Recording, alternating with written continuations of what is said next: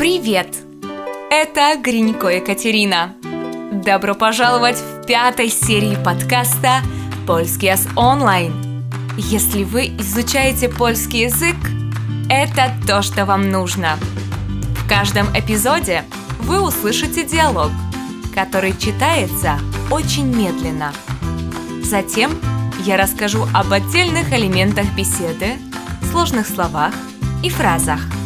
После обсуждения вы снова услышите тот же разговор, на этот раз в обычном темпе. А в сегодняшнем выпуске вынаем mieszkania.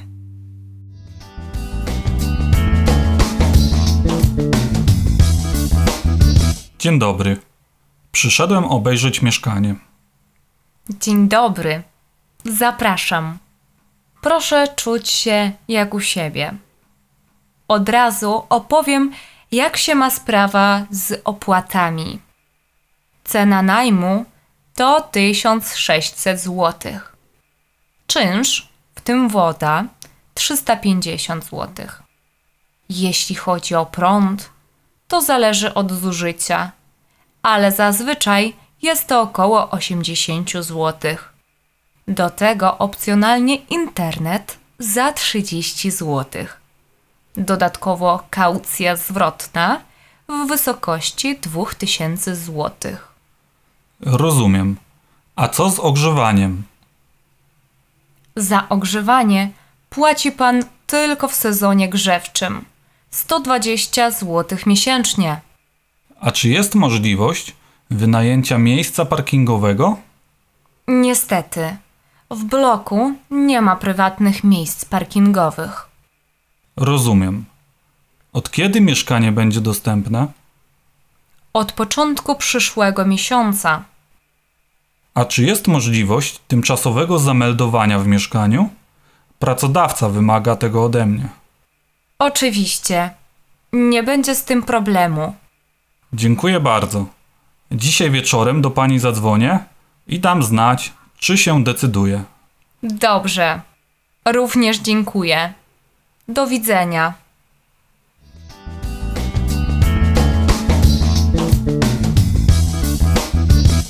Cześć! Встречаемся сегодня с вами, чтобы обсудить немаловажную тему – аренда квартиры.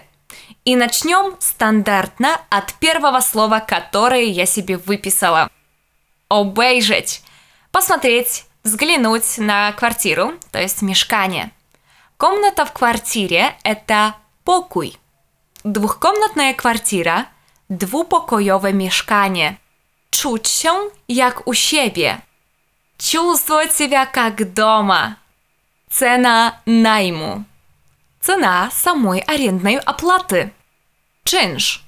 W Polsce tak nazywаются дополнительные оплаты.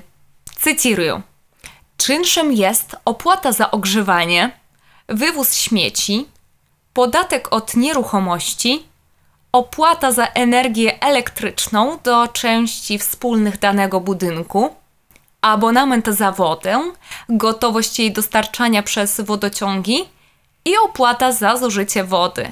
Вот как раз все мною перечисленное это входит в czynsz.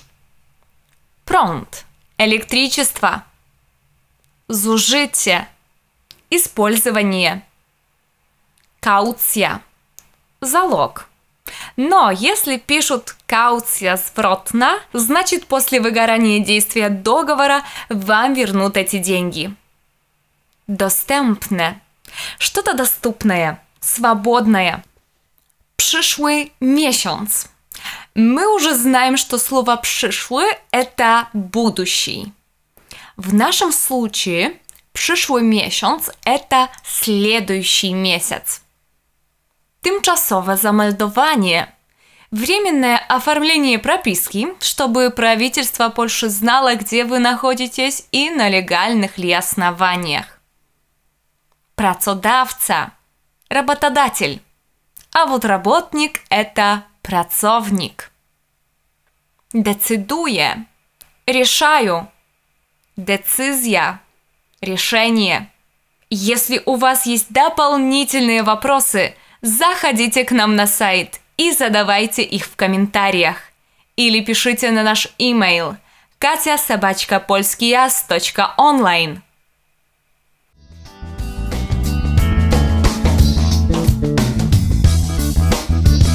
Dzień dobry. Przyszedłem obejrzeć mieszkanie. Dzień dobry, zapraszam. Proszę czuć się jak u siebie. Od razu opowiem, jak się ma sprawa z opłatami. Cena najmu to 1600 zł. Czynsz, w tym woda, 350 zł. Jeśli chodzi o prąd, to zależy od zużycia, ale zazwyczaj jest to około 80 zł. Do tego opcjonalnie internet za 30 zł. Dodatkowo kaucja zwrotna w wysokości 2000 zł. Mm, rozumiem. A co z ogrzewaniem?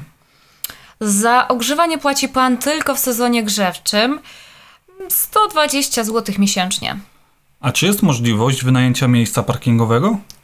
Niestety, w bloku nie ma prywatnych miejsc parkingowych. Rozumiem. Od kiedy mieszkanie będzie dostępne?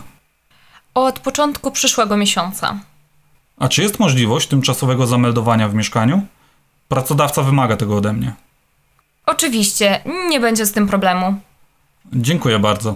Dzisiaj wieczorem do pani zadzwonię i dam znać, czy się decyduje. Dobrze, również dziękuję. Do widzenia.